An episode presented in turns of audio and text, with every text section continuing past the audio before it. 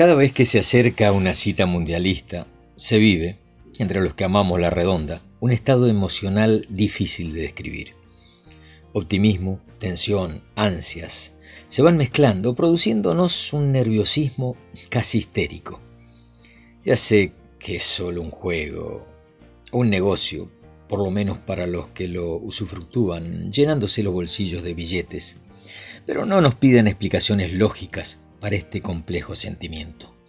A mí, particularmente, el evento me trae imágenes de copas pasadas, de otros lugares en donde me encontraba, de diversas situaciones en las que estaba inmerso. Podría escribir una novela sobre esto y seguro resultaría un bodrio inimaginable. Prometo que les tiro algunas líneas eh, de algunos mundiales y después me borro. El primer mundial del que tenga memoria fue el del 74 en Alemania. A los nueve años vivía en mi pueblito de Jaime Prat, en Mendoza, y por supuesto no teníamos televisor. Pasábamos un fin de semana largo con mis padres y hermanas en la casa chalet que mi tío Fritz tenía en el Toledano, a dos cuadras de la pileta del Automóvil Club Argentino, en San Rafael. Allí vi la final Alemania-Holanda en un Zenit. Me asombra que aún recuerde la marca. ¿Se acuerdan de esos armatostes pesadísimos a válvulas y con el ruidoso selector de canales? Aunque esto no hacía falta, porque teníamos en la zona tan solo un canal, el 6, que comenzaba sus transmisiones al mediodía. Nuestro país aún no conseguía distinguirse del montón en este deporte y pese a que llevaba un equipo con excelentes jugadores, Telch, Brindisi, Babington, Kempes, Perfumo, dio pena. Perdió con Brasil y fue goleado por los tulipanes. Esta información la leí después, por supuesto. De ese torneo solo recuerdo flashes de la final. Tengo la imagen, entre mates, café con leche y facturas, de una sufrida e inmerecida victoria de la escuadra del Kaiser, sobre la belleza estética de la naranja mecánica de aquel genio, Johann Cruyff. Argentina 78 lo gocé a pleno. Cursaba el segundo año de la ENET número uno en General Alvear y mi espíritu campesino luchaba por adaptarse al ritmo de la ciudad. En el lejano sur provincial no teníamos ni puta idea de la masacre que estaban llevando a cabo los milicos. Y todos, casi todos, fuimos patéticamente felices por aquellos días. En la finca habíamos comprado un pequeño Noblex blanco, 13 pulgadas.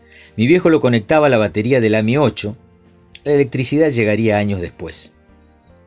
Aquel domingo 25 de junio resultó ser una fecha indeleble en mi historia personal. No solo Argentina-Holanda se jugaban la copa, también celebraba mi cumpleaños número 14. Luego de comernos un asadazo, con vino patero incluido, en la toma de agua, armamos en el comedor con unos cajones de cosechar unas improvisadas tribunas. Subimos la tele lo más alto posible y nos aprontamos, junto con como una treintena de parientes.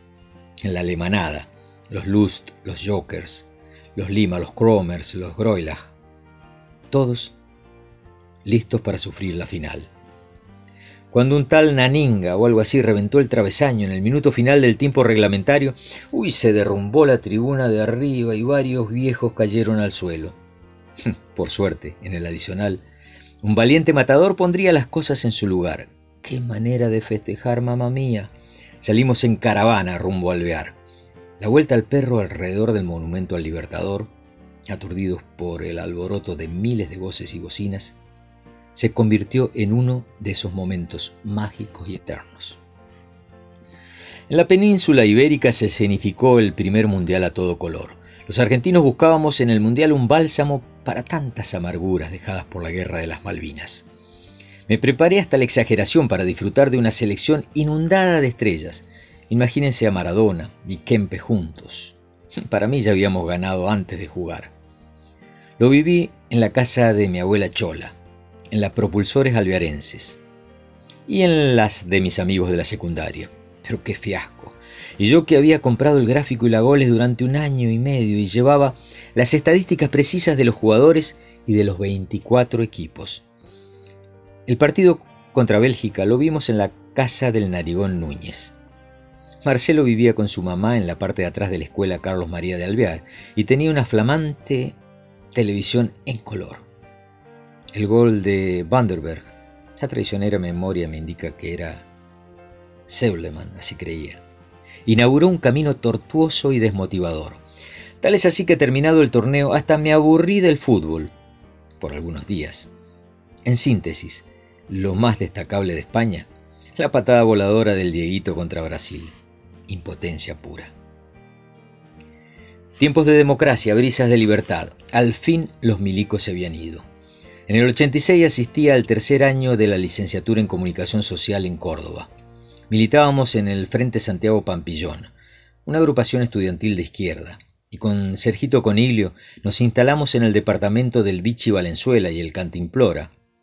No sé si supe alguna vez su apellido. Nos invitaron para el primer cotejo y los remercúricos nos quedamos hasta la final viviendo allí. Creo que ni fuimos a cursar por todo el mes. Cada toque del barrilete cósmico en México era una descarga eléctrica. Lo utópico transformado en cotidiano.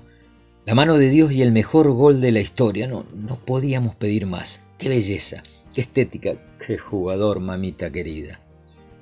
En el centro de la docta, aquella tardecita posterior al 3 a 2 contra los germanos, nos reunimos miles de hinchas satisfechos.